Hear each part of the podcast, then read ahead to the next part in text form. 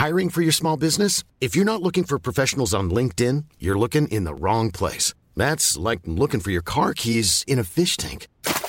LinkedIn helps you hire professionals you can't find anywhere else, even those who aren't actively searching for a new job but might be open to the perfect role. In a given month, over 70% of LinkedIn users don't even visit other leading job sites. So start looking in the right place. With LinkedIn, you can hire professionals like a professional. Post your free job on linkedin.com slash people today.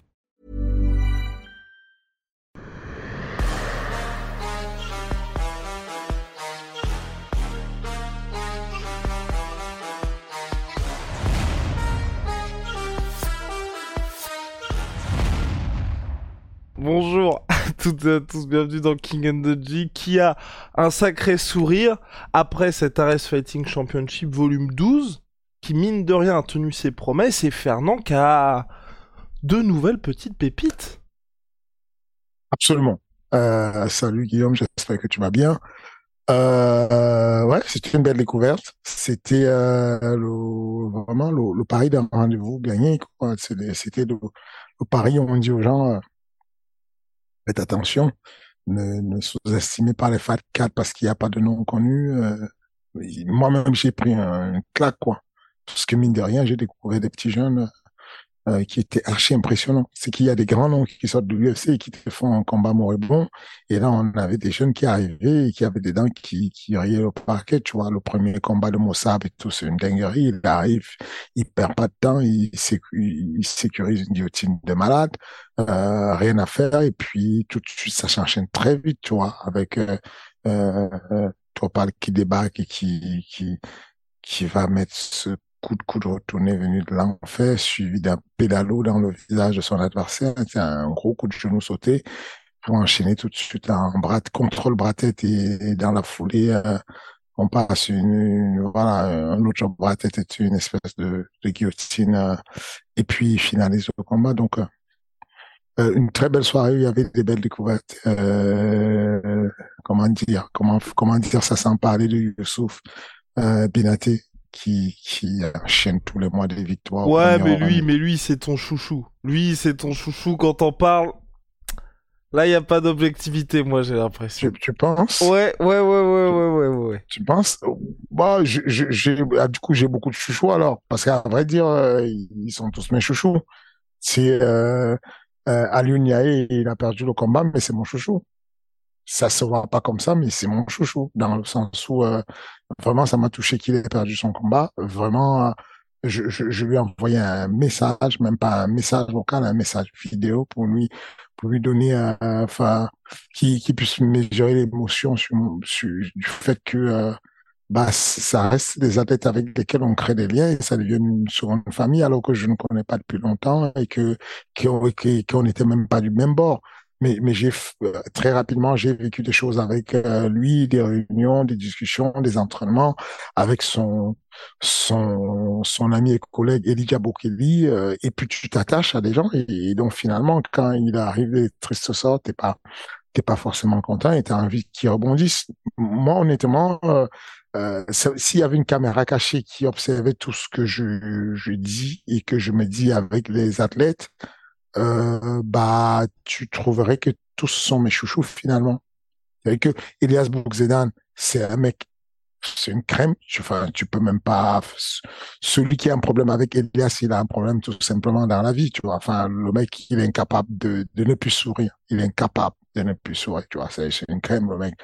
Mais je vais te dire que quand je rencontre son, son, son adversaire, euh, comment il s'appelle, euh, euh, Peña, Ouais.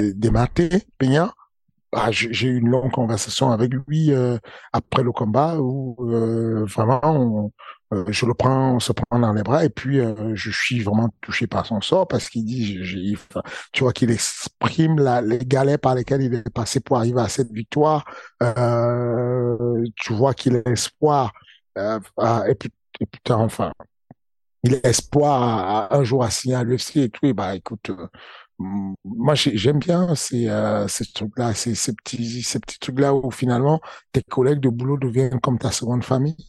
Justement, Fernand, parlons-en de Monsieur Desmarté Peña parce que Il y a une question qui a été posée par Vincent Couture sur Instagram. D'ailleurs, vous pouvez poser vos questions à faire en présent commentaire de l'épisode. Sur YouTube, c'est plus simple pour nous.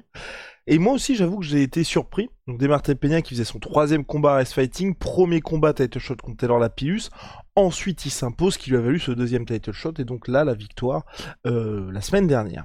Donc la question, c'est, j'ai vu la res 12, et même si je comprends que les organisations de taille moyenne sont une passerelle pour l'UFC, mais j'ai tout de même été mal à l'aise de l'attitude de Peña qui appelle Dana White juste après la remise de ceinture, sans aucun autre mot pour l'ARES avant de quitter l'octogone. Et question subsidiaire aussi, j'ai aussi été surpris, même si euh, le public est très bon d'habitude à Ares Fighting, tout le monde est parti immédiatement après le main event. Et ça aussi, peut-être que les gens, je sais pas toi ce que t'en penses, ont pas cette culture de l'après-combat en France?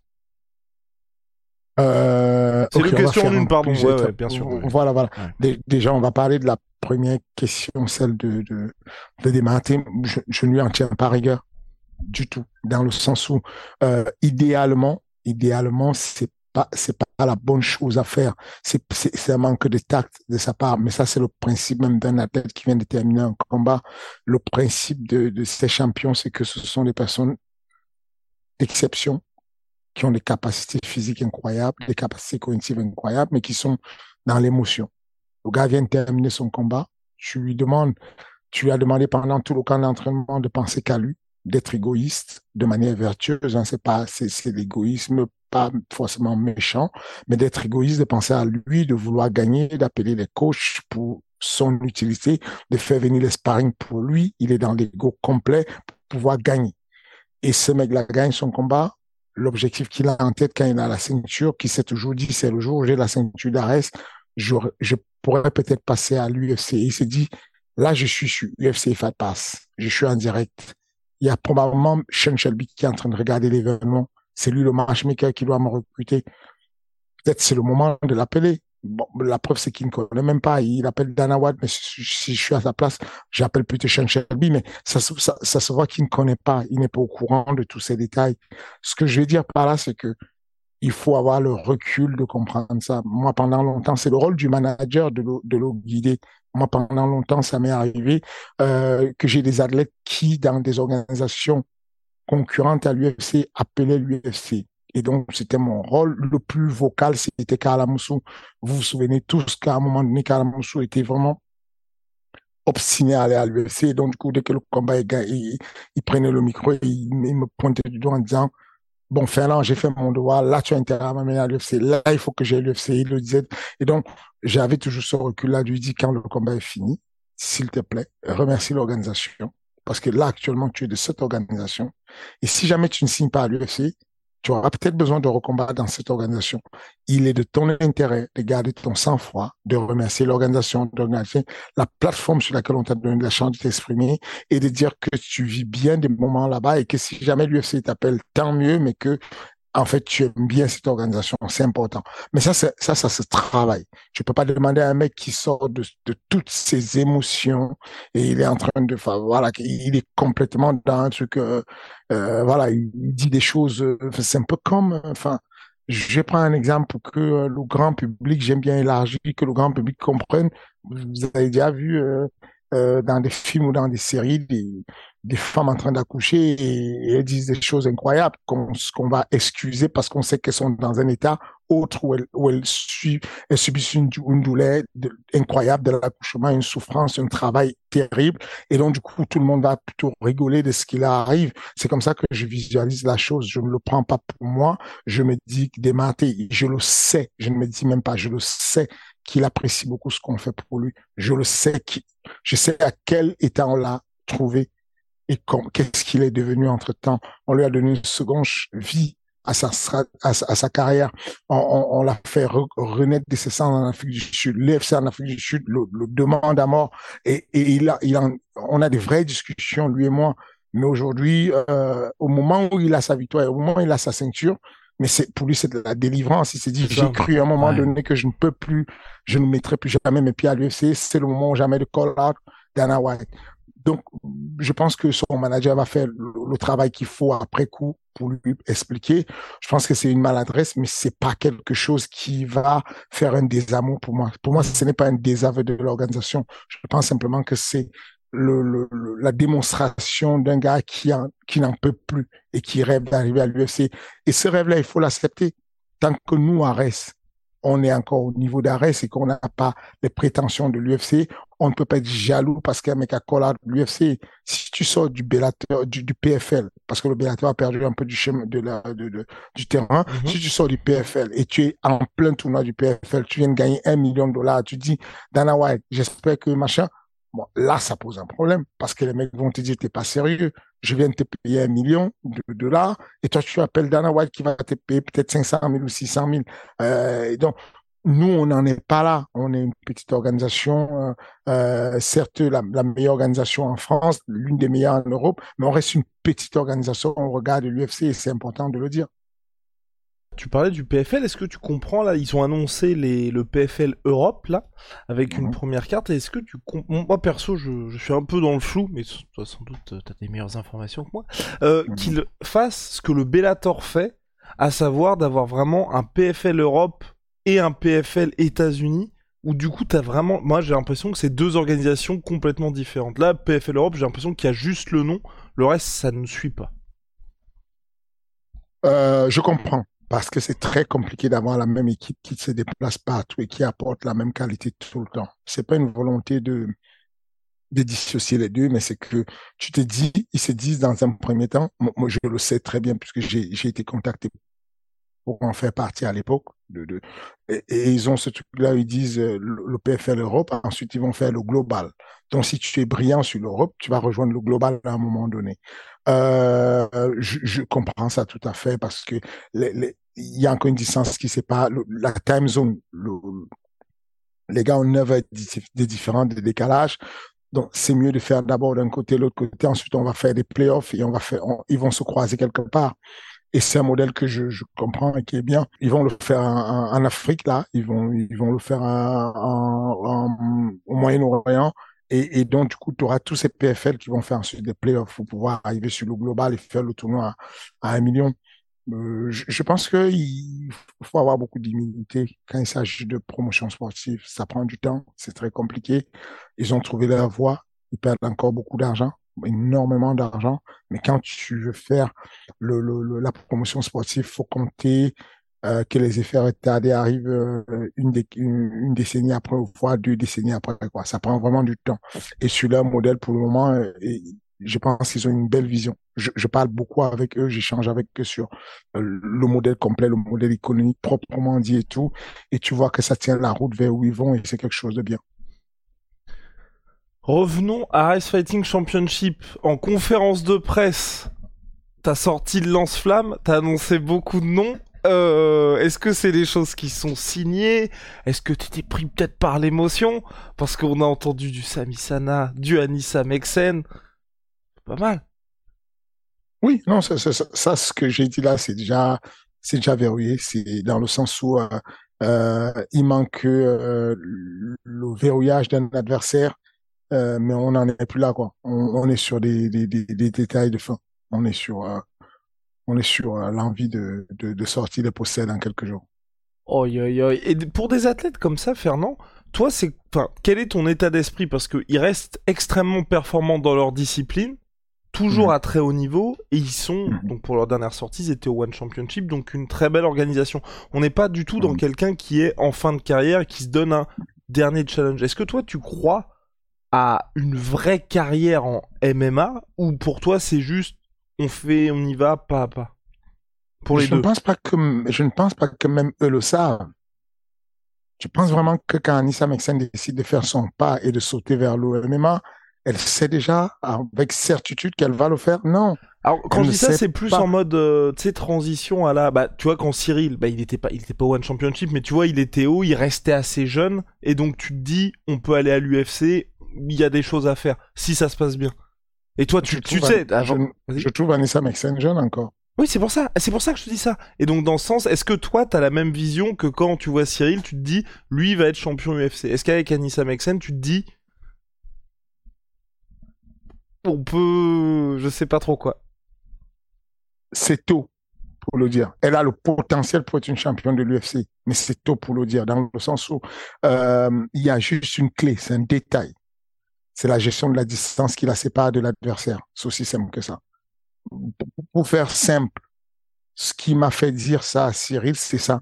Ce qui m'a fait dire à Francine je pense que tu vas être champion, c'est ça. C'est exclusivement, essentiellement, il y avait d'autres éléments, mais essentiellement le fait de se dire que je peux prévenir la au sol. Je peux prédire la au sol. Je peux mettre en place un système de défense, pas simplement curative, mais préventive. Au moment où le gars va shooter, où il a l'intention de shooter, il y a ce que j'appelle le couloir, le tuyau du lutteur. Il y a une zone qui est le couloir du lutteur. Dans ce couloir-là où passe le lutteur pour venir lutter avec toi, il faut installer dedans des choses qui sont dissuasives, des bombes dissuasives. que, le gars shoot la, la au sol ou pas, il faut que dans ce couloir, il y ait de temps en temps des choses comme des types qui passent, des genoux qui passent, des uppercuts qui passent et qui vont le dissuader quand il a ciblé et il a verrouillé sa cible et qu'il veut shooter, quand il voit un truc passer dedans, il se dit, bon, c'est peut-être pas le bon moment de passer parce que le tuyau n'est pas vide. Et si vous laissez cet espace sans frappe et que vous pensez que vous vous fuyez partout, bah, vous n'allez pas trouver la solution. Aujourd'hui, ça fait longtemps, je n'ai pas, je n'ai pas eu la chance de, de m'entraîner ou en tout cas d'entraîner Anissa Mexen. J'ai passé six mois avec elle très intense d'entraînement à un moment donné sur le passage en MMA. Je vous parle de ça, ça date de quatre ans. Vous imaginez bien qu'en quatre ans, elle a, elle, a, elle, a compris quand même ce que c'est que le MMA. Elle a fait six mois au MMA Factory. Elle a fait quasiment un an à la, euh, Jackson euh, Wings de John Jones elle sait de quoi, elle commence à comprendre avec le temps. Au début, elle avait cette difficulté-là à, pouvoir gérer la distance qui la couvrait des, bons combattants, puisqu'à l'époque, je, lui faisais faire des sparring avec des, gars et des filles euh, moyennes et, elle mettait, assez de déplacements puisqu'elle vient de la BF et qu'elle avait tous ces, elle était à l'aise sur les déplacements. Mais quand je lui mettais des mecs un peu plus sérieux, comme Taylor Lapulus, notamment qui a été son sparring pendant longtemps, ça se compliquait rapidement parce que euh, parce que bah, il est malin, parce que il va fausser la distance, parce qu'il va il, va il va compliquer les choses et arriver sur la mine au sol. Donc aujourd'hui, à la question est-ce qu'Anissa Mexen pourrait être championne euh, de l'UFC un jour, elle a le potentiel pour l'être, mais je ne peux pas encore le dire avec je, je sais pas. Aujourd'hui, il y a des pépites que je vois là. Mais il y a des points d'interrogation encore. Voilà, voilà, il y a encore des points d'interrogation alors qu'il y a des pépites sur lesquelles il n'y a plus de points d'interrogation. Allez, ah, ah. allez, c'est parti, c'est parti. Ouais, c'est parti. Bah la hype machine, alors. Je, je pense que euh, je vous l'ai dit déjà. Je suis persuadé que euh, des jeunes comme euh, comment il s'appelle? Augen. On dit Augen ou Augen Augen, on dit Virgile Augen. Vigil Haugen. Alors, Vigil Haugen, je pense qu'il a le potentiel de devenir un, grand combattant à l'UFC. Ok. C'est certes, vous allez me dire c'est tôt, mais il y a des signes en fait d'adaptation qui m'intéressent dans ce qu'il fait, son, sa manière de fonctionner. Je pense que euh, Youssouf Binaté pourrait être vraiment un problème. Alors, lui, mais voilà, voilà, voilà, il y en a que pour lui de toute façon. Mais, mais, mais non, non, non. non, je plaisante, je, plaisante, je, plaisante. Je, vais être sincère avec toi. Vas-y. Ces jeunes, je les vois s'entraîner mhm. avec du très haut niveau. Quand Taylor la plus a combattu contre Peña Demarte et que le match a duré quelques minutes, on a eu l'impression que Peña était une chèvre. On a eu l'impression qu'il était nul parce que euh, Taylor a réussi à trouver la faille pour le finaliser rapidement. Le même Peña de Marte a fait la misère complète à Mustafa Aida Il a fait la misère complète à l'un de, pour moi, après Taylor, c'est le meilleur en France, Elias Bourzelan. Donc, je sais ce que vaut Taylor la plus. Je sais que Taylor la plus a battu des mecs au TKO qui sont sur une série de six victoires consécutives avec qui n'ont qu'une seule défaite dans leur carrière, c'était un chaos contre Taylor Lapulus. Je sais ce qui est Taylor la plus. C'est l'un des mecs les plus intelligents sur le MMA. Vraiment, il a ce truc où, de manière naturelle, il a un FARAQ terrible. Maintenant, quand tu vois les entraînements de Youssouf Binaté contre Taylor Lapidus, quand tu regardes les entraînements de, euh, comment il s'appelle, euh, Aboubakar Younusov contre Taylor Lapidus, quand tu vois leur âge, la, la périodisation, la temporalité de leur niveau de MMA, et quand tu vois ce qu'ils font avec Taylor Lapidus, tu te dis, quelle est la limite? Ce n'est pas hyper juste pour hyper. C'est que, effectivement, il y a des gens sur lesquels on hype. Je ne peux hyper que ce que je connais moi. Ah oui, non, mais quand je dis ça, il y a peut-être une question de style aussi. En fait, quand je disais question de style, c'est qu'un Youssouf, tu vois, par exemple, euh, que ce soit les frères, frères ou Baïsangour, je pense qu'ils ont un style qui fait que tant qu'ils n'ont pas affronté quelqu'un qui peut contrer ce style, on a peut-être l'impression qu'ils roulent sur tout le monde. Oui, oui, oui, attention. Euh, on a vu tout le monde se faire dominer. Tout change dans la vie. Un journaliste m'a posé la question sur John Jones et je disais la même chose. On a vu Dillashaw être le maître. Non, on a vu Tom euh, euh, Cruz. On a vu Cruz être le master de football. Et on a vu Dillashaw arriver et le ramener Tom Cruise au niveau zéro du déplacement. On aurait eu l'impression que Tom Cruise n'a jamais fait du déplacement de sa vie parce que ce que Dillashaw s'est mis à faire, c'était quelque chose de fabuleux. On a vu Ousmane Camaro se faire amener au sol par Léon Sédoir, se faire prendre la montée. Tout est possible à MMA. On a vu Gustafsson faire tomber John Jones. Tout est possible. Donc, ce que je veux dire, c'est que à tout moment, on a la possibilité, je, te vois très malicieux, je sais pas c'est quoi ton problème, mais tu, n'en peux plus. Il y a un truc qui te perturbe, mais, je suis curieux de comprendre. Mais quoi qu'il en soit, on a vu, ce que j'essaie de dire ici, c'est que oui, Baki, un jour, il rencontrera quelqu'un qui sera la kryptonite de son style. Mais peu importe, peu importe, c'est que tu vois l'âge de Baki, tu vois son niveau, tu vois il en est, et tu te dis, bon, quand tu réussis à faire ça à cet âge-là, c'est ça que moi j'aime. Quand je hype une fille comme Alexandra Tekena, c'est qu'elle me hype parce qu'il y a quelque chose qu'elle fait, vu son âge et sa maturité dans le MMA qui m'impressionne. Le, dernier combat de, euh, de Alexandra Tekena, soyons honnêtes, elle s'est fait outclass en boxe, mais regarde la réponse. Elle est restée stoïque. La petite fille esquivait, la contrait, la touchait. Elle est restée stoïque. Elle marchait calmement, comme si quelqu'un lui avait dit dans l'oreillette, tu vas marcher sur l'eau, tu vas distribuer du pain dans le désert et tu vas transformer l'eau en vin. Tu vois ce que je dire? comme si elle était convaincue qu'elle est investie d'une mission où elle va coucher euh, son adversaire. Et elle marchait jusqu'à ce qu'elle ait placé le coup fatal et qu'elle ait mis deux coups de genou et que l'autre ait craqué. Là, tu te dis, il y a quelque chose. C'est de ça que je te parle. Je, ne fais pas, je ne vais pas hyper les gens juste pour les hyper. Je te dis qu'il y a des choses quand ça se passe une fois. Le premier combat d'Alexandre Tekena, elle arrive contre une fille que je connais, qui a un problème qui, complique la vie à des garçons à la salle sur son striking.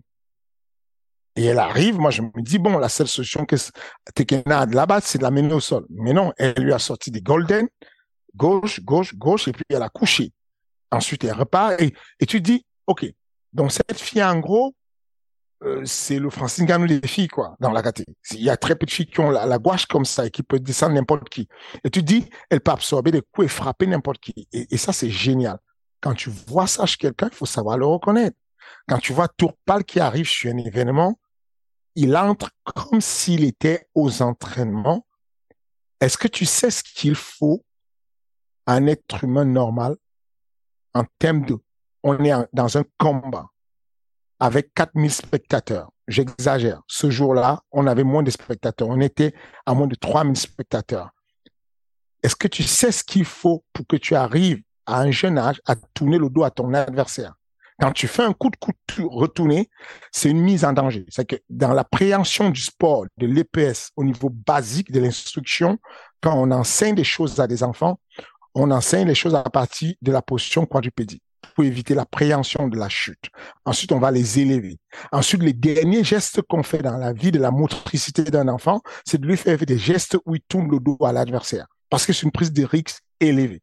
Et on a un mec qui arrive, il rentre dans l'octogone d'ARS, il est en direct sur UFC Fat Pass et sur Canal+, il y a toute sa famille qui le regarde de la Tchétchénie et il s'en moque. Il arrive premier geste qu'il fait, c'est le geste le plus dangereux qu'un être humain puisse faire dans une cage. Est-ce que tu sais combien de fois il y a des mecs à qui j'apprends ce geste-là? Pendant cinq ans et ils n'arrivent pas à le faire, ils ne le font jamais dans une cage de l'UFC. Et ce mec arrive, il tourne le dos au calme, il place un coup de coude, ensuite il met un pédalo, un genou sauté, ensuite il prend un braté. Tu vois ça où? Quand tu vois ça, il faut être naïf pour ne pas reconnaître ce jeune, c'est une graine de star. C'est tout ce que j'essaie de te dire. Hiring for your small business? If you're not looking for professionals on LinkedIn, you're looking in the wrong place. That's like looking for your car keys in a fish tank. LinkedIn helps you hire professionals you can't find anywhere else, even those who aren't actively searching for a new job but might be open to the perfect role. In a given month, over 70% of LinkedIn users don't even visit other leading job sites. So start looking in the right place. With LinkedIn, you can hire professionals like a professional. Post your free job on linkedin.com slash people today. D'ailleurs, euh, Monsieur Yunusov a eu droit à, sur Twitter à son « Oh oui, good job ».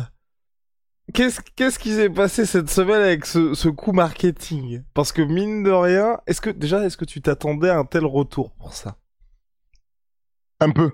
Ok. Un peu en, en général, je ne perds pas mon temps pour, pour, pour, pour rien. La vie, la vie, les gens prennent le, la, la vie trop au sérieux et tout. Donc euh, c'est quand je vais quand je vais à l'Impied que je dépose une marque et que je je je, dem- je, je lance l'impression des t-shirts et tout, ça veut dire que je pense que ça a un sens. Que j'ai testé le, le- les réponses et, et je m'en.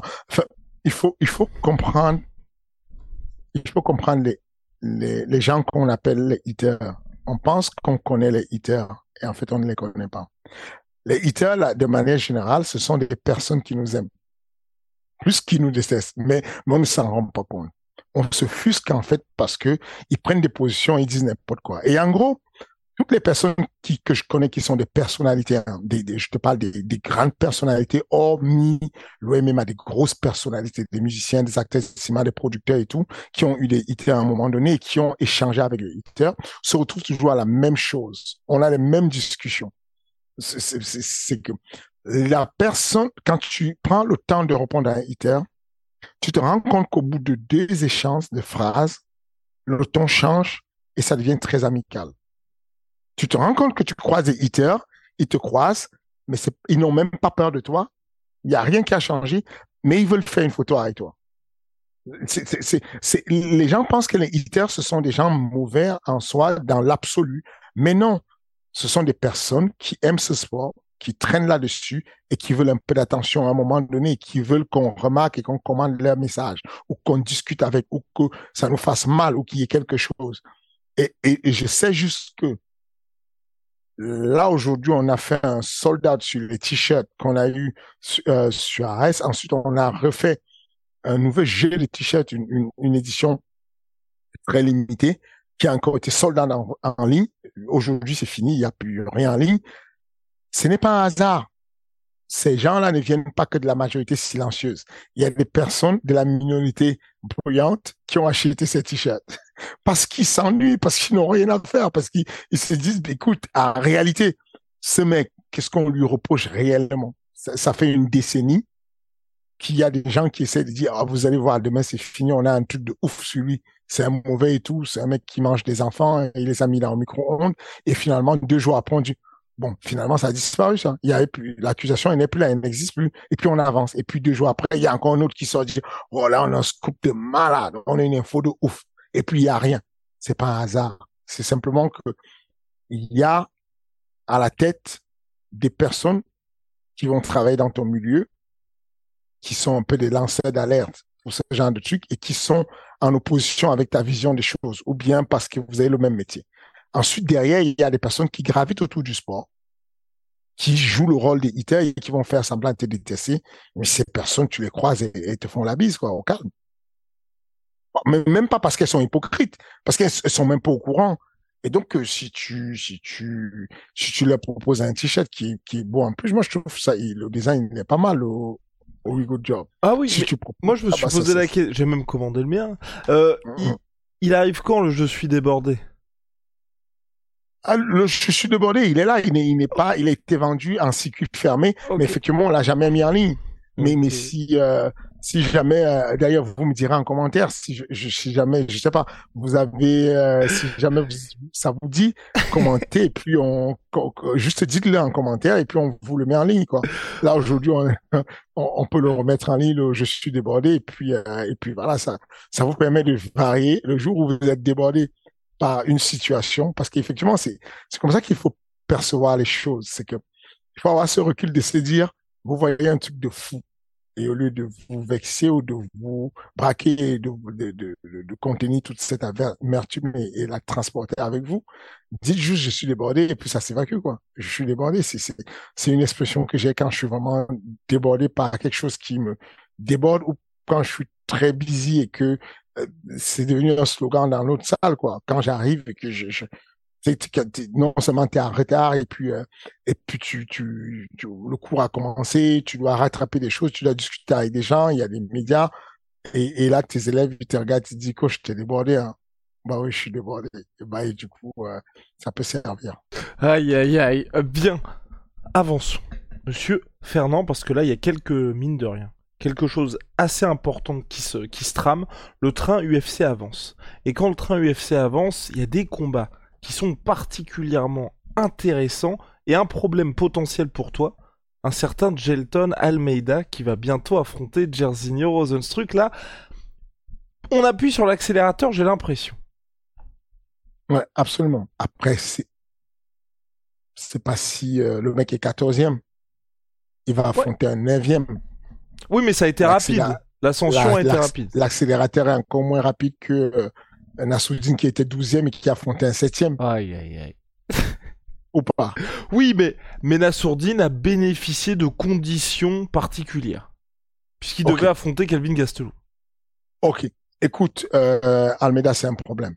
Il n'y a aucun doute et tout. Euh, je, je ne sais pas comment il va faire euh, euh pour ne pas... Je ne sais pas comment Jazino va faire pour s'en sortir.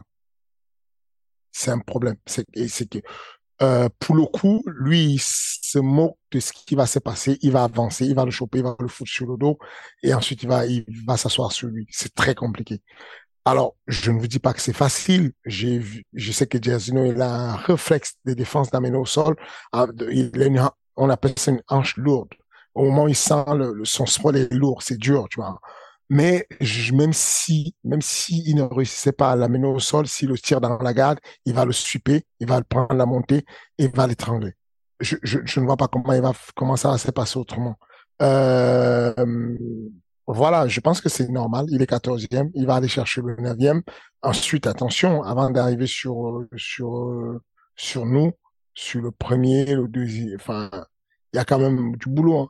Il y a, y a, y a, y a des choses à traverser. Hein.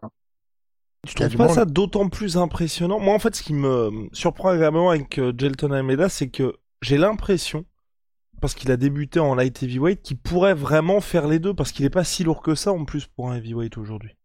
Euh, tu te trompes. Tu vas, va checker, tu vas voir. Euh, euh, comment il s'appelle? Euh, Rosenstrick fait 1m88, Almeida fait 1m93. Rosenstrick a, je crois, 193 d'allonge, d'envergure, et Almeida fait 2 mètres 1 d'envergure. Il est terriblement plus balèze que l'autre. Ça veut dire qu'il a la mobilité, il a le, le, la, la, la, le, le gabarit. Quand tu as le gabarit plus la mobilité, c'est injuste, la vie injuste.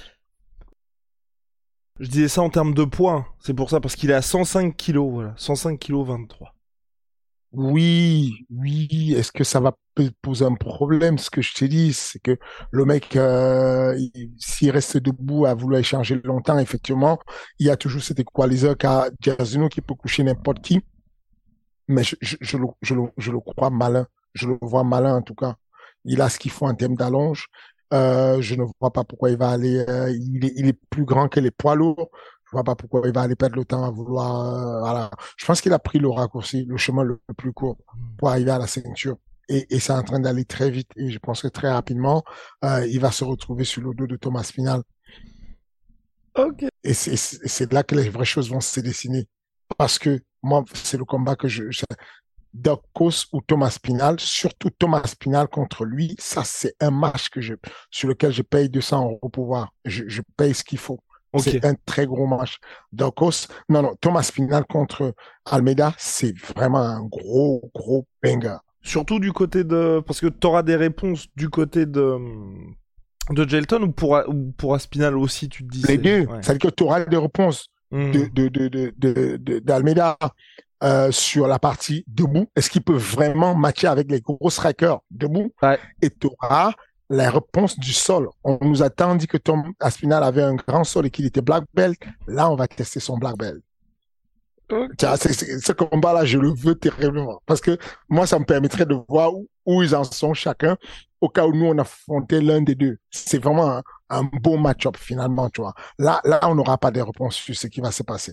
Mais par contre, quand ils vont monter un peu et qu'ils vont se croiser, là, on aura des vraies réponses.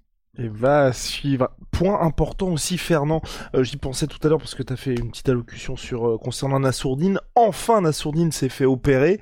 Euh, c'est une, je trouve, bonne chose parce que là, on va Absolument. pouvoir le revoir euh, Nassourdine 2.0, 3.0. Enfin, toi, d'ailleurs, est-ce que c'est quelque chose. Enfin, comment est-ce que ça s'est passé, les discussions? Là, toi, t'aimerais qu'il revienne quand? Voilà. Bah, tu connais Nassourdine. Euh, maintenant, tu as, tu as fréquenté pas mal de camps d'entraînement, tu, l'as accompagné souvent aux États-Unis. Nassourdine, tu sais qu'il a faim et que dès la seconde où on est retourné en France, il, il avait très envie, euh, d'autant qu'il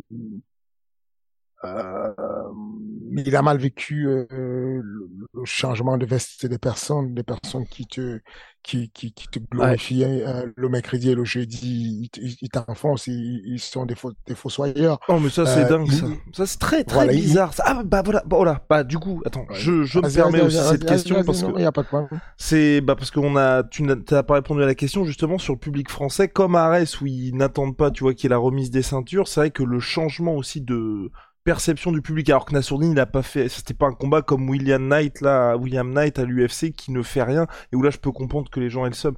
Il a perdu contre un gars qui était septième il a été à la décision enfin il y a pas de c'est pas grave. Je pense euh, qu'il y a bien beaucoup de gens qui aimeraient cette, cette défaite tu vois. Tu peux pas expliquer c'est à nous c'est à nous là les personnes qui avons euh, la possibilité de, de, nous exprimer sur les plateformes pour apporter pour, pour, pour, pour échanger avec notre public et leur dire que ça fait de la peine aux athlètes de leur tourner le dos comme ça. La veille et tout, tout le monde était en mode euh, Nassoudine, s'il te plaît, euh, fais-nous honneur et tout. Bas-le, il a manqué de respect à la France, il a insulté la France, bas-le. Il était le Français le plus aimé, quoi. Le mec, il, putain, il vient du Caucase, mais il était le Français le plus aimé. Le lendemain, euh, il a fait un combat que je trouve, à mon sens, dur, un très bon combat pas le pas, pas, pas, brillant, mais il a fait un combat qui est dans la logique. Quand tu es septième mondial, on s'attend à ce que tu battes le douzième mondial. Bon, il a battu à la décision. Il n'a pas perdu euh, n'importe comment. Et malgré ça, il s'est fait laminer et je trouve ça.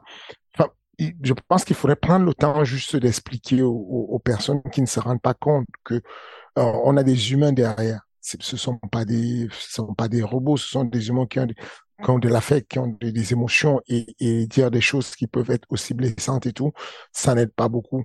Euh, en tout cas, voilà, très rapidement, Nassoudine voulait recombattre au risque de, d'ailleurs, voulait nous accompagner aussi sur le camp d'entraînement de, de, Cyril, au risque de ne pas se faire opérer. J'ai insisté lourdement pour qu'il pour qu'il fasse l'opération de façon à ce qu'on profite de ce laps de temps-là qu'il avait pour, pour, pour, revenir en santé. Pour, ça fait quasiment quatre ans qu'il qu combat avec les blessures parce que ça s'enchaîne, parce qu'il y a chaque fois des opportunités qui s'enchaînent et puis on, on, on, les maintient. Là, le corps, il a le temps de se régénérer, il a le temps de, de, de, de la mise au vert. La mise au vert, comme on l'appelle purement, et simplement quand la saison de foot est finie, on parle de mise au vert. On avait besoin pour Nassoudine la mise au vert. Donc, de manière naturelle, il y a des bobos qui se, qui, qui se résorbe tout seul parce qu'on a juste mis le corps ouvert et qu'on lui donne assez de repos. Euh, L'opération, elle s'est faite, bon, va, tout est dans l'ordre et puis on va optimiser et on va revenir plus fort. Et à quel point ça peut le... Comment? Enfin, Parce que toi, tu as vécu les choses de l'intérieur, à quel point ça peut être pas le jour et la nuit, mais tu vois un changement chez Nassourdine? Je pense qu'il y aura, il y aura un avant et un après ce combat. Je pense juste que l'après le combat sera quelque chose de très positif chacun d'entre nous, toi y compris, tu as vécu des moments très difficiles dans la vie où, où, euh, de manière euh, où, tu as fait des erreurs comme nous tous on a fait des erreurs où on n'a pas pu franchir la barre. Et puis derrière on s'est vu enfoncer par le concurrent par l'ami par le le le, n'importe qui. Mais en gros euh, il faut savoir se relever de ça. Et je pense que j'espère que Nassoudine saura se lever. Je n'ai aucun doute. J'ai l'impression que selon nos conversations il est plus motivé que jamais et que euh, et que ça lui donne envie de, parce que tu te poses des questions. Tu te dis mais je, je comprends pas en fait. Je comprends pas à quatre, enfin, je, je, viens de représenter un pays, je viens de donner ce que j'avais à donner. J'ai, je suis, euh, à la tête d'une organisation, je suis le main event de l'UFC, c'est pas le main event de, de d'une petite euh, organisation de, voilà, je suis le main event de l'UFC. Et bon, je me fais descendre comme ça, c'est quoi le problème déjà en fait? Ils ont quoi comme problème, tu vois? Et, et euh, même c'était médias, les médias ont été très durs, tu vois. Enfin, je sais que ça, ça, ça, ça crée du buzz et que ça vous, ça apporte aux médias pas mal de, de, de, de clics. Euh, même s'ils disent que c'est pas de l'argent, mais c'est du clic. Et donc, euh, ça fait du bien de mettre des gros titres, des titres qui peuvent être choquants pour le grand public. Mais derrière les titres, on ne se dit pas qu'est-ce qu'il vit en ce moment. En ce moment, il est chez lui, il broie du noir, il tire le diable par la queue, mais qu'est-ce qu'il vit exactement? Et c'est ce manque d'humanisme que je trouve euh, dommage, puisque on, on, voit bien que le public est cool, quoi. Quand tu vois UFC Paris, tu vois bien que le public est cool. Après, ce qui s'est passé sur Arrêt, c'est que après la ceinture, que les gens bougent, ça ne me choque pas trop, dans le sens où bon. C'est pas le Français qui a gagné euh, déjà. Voilà. Donc le Français, il y avait un Français, il y avait un Angolais. L'Angolais gagne excuse-moi, euh, on est venu regarder le français, il perd, bon, c'est normal qu'au bout d'un moment qu'on s'élève et qu'on ait sa voiture du parking, tu vois ce que je veux dire? Faut pas abuser non plus. Il y a même des pays où on se prend carrément des projectiles. Tu as vu comment il est sorti de, de, de, de, l'octogone euh, du, de, voilà, comment Moreno est sorti du stade du Brésil? Avec des parapluies et tout parce qu'ils prenaient des projectiles alors que le mec venait de gagner juste la ceinture. Donc, c'est comparé à nous, faut pas, faut pas non plus aller dans l'excès. C'est normal qu'au bout d'un moment, euh, si le gars va entendre le discours d'Abdullah Abdouragimov, il reste sur place parce que c'est un Français. Bon, qu'est-ce que tu veux qu'il entende? Tu, tu, il, il, ne comprend pas l'anglais.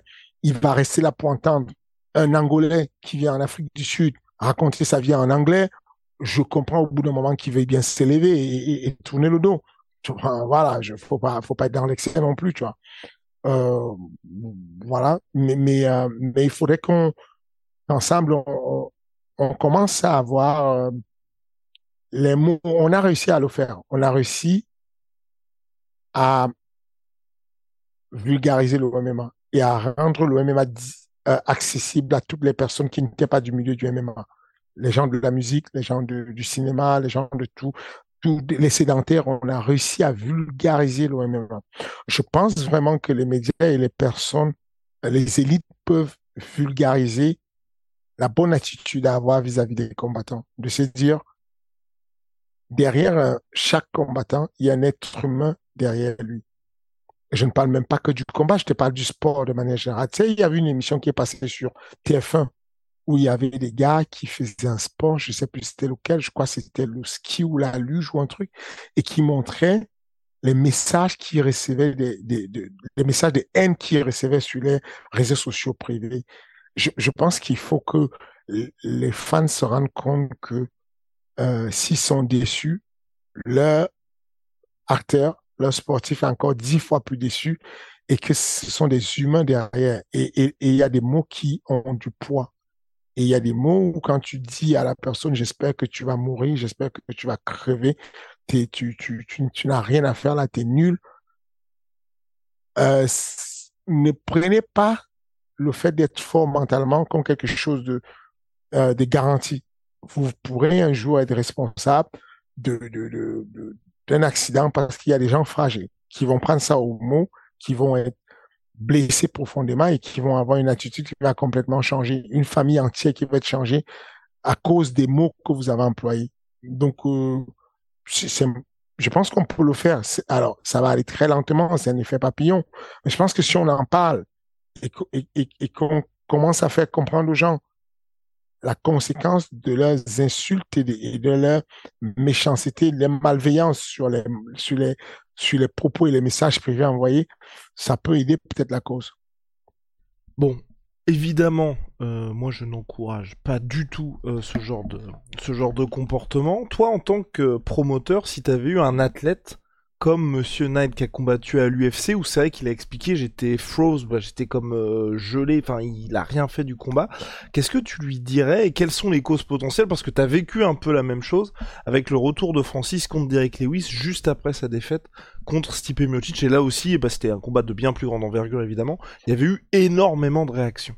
Donc comment tu gères l'après et quelle est la... quelles sont les discussions, teneurs des discussions? Parce bah, que lui aussi il se fait allumer. Hein. Il se fait allumer, ouais. Oui, bah c'est un peu normal. Euh, moi, je l'ai je l'ai vécu, euh, je l'ai vécu effectivement avec Francis, mais rapidement on a on a remonté la pente.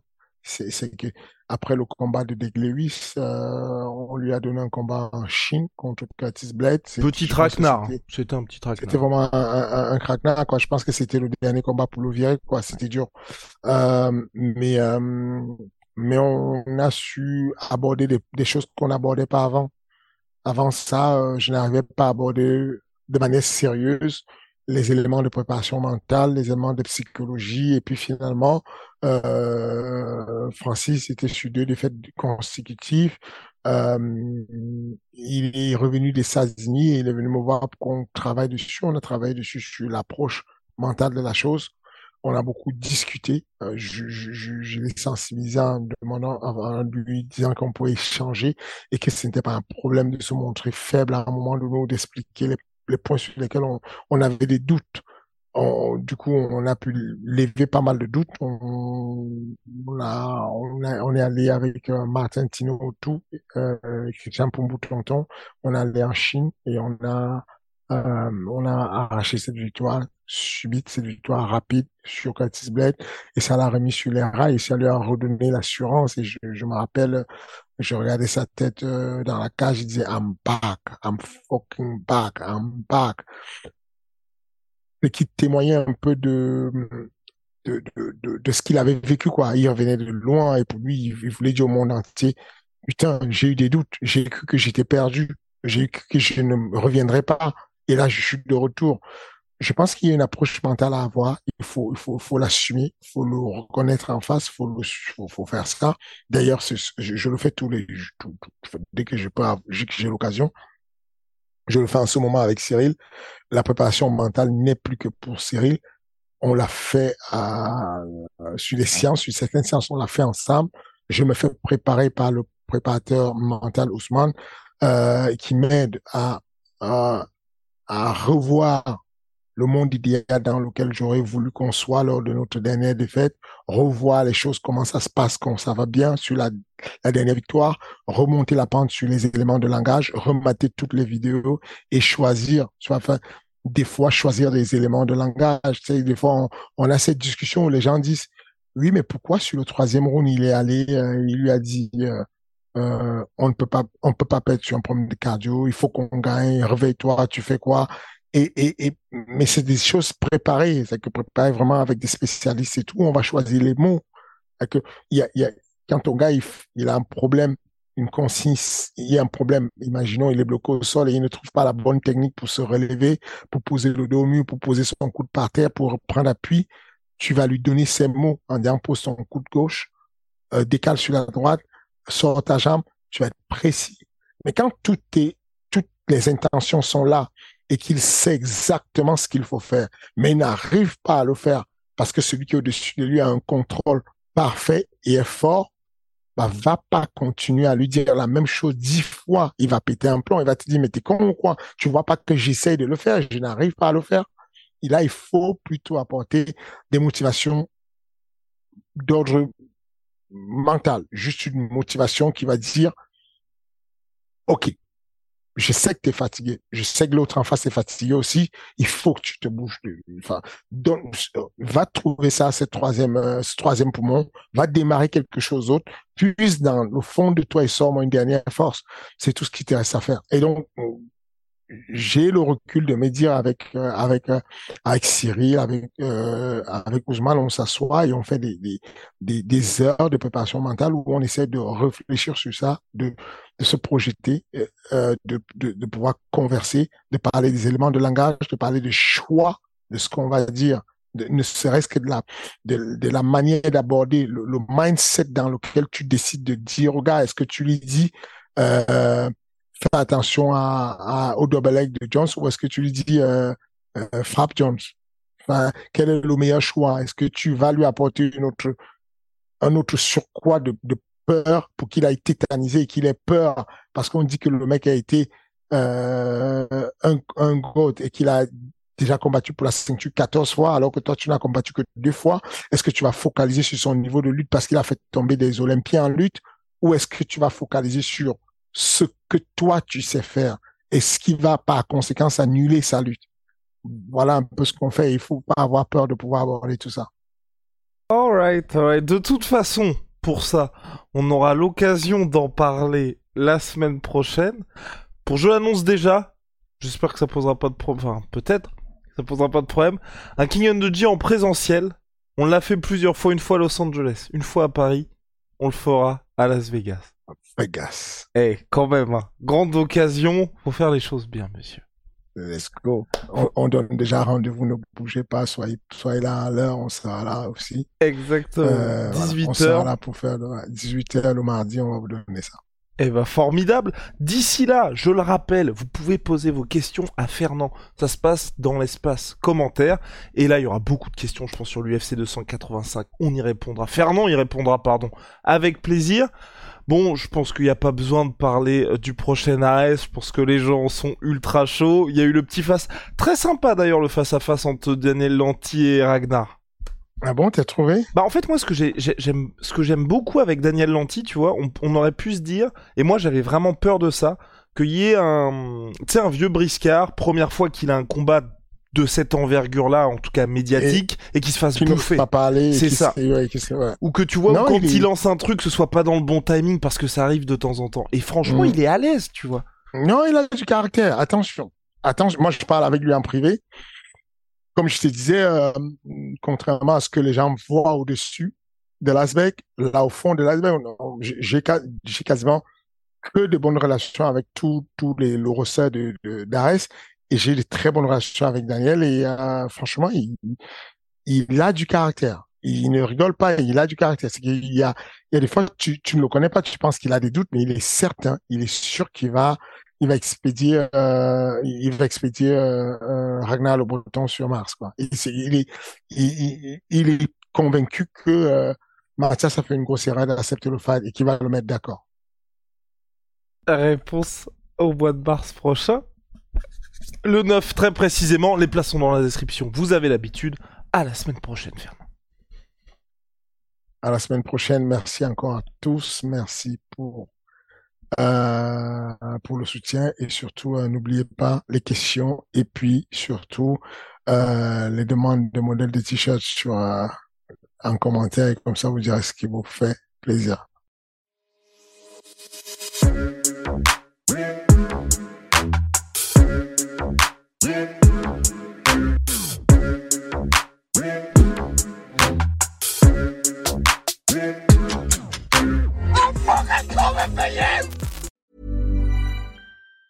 Planning for your next trip? Elevate your travel style with Quince. Quince has all the jet setting essentials you'll want for your next getaway, like European linen, premium luggage options, buttery soft Italian leather bags, and so much more. And is all priced at 50 to 80% less than similar brands. Plus, Quince only works with factories that use safe and ethical manufacturing practices. Pack your bags with high-quality essentials you'll be wearing for vacations to come with Quince. Go to quince.com slash pack for free shipping and 365-day returns.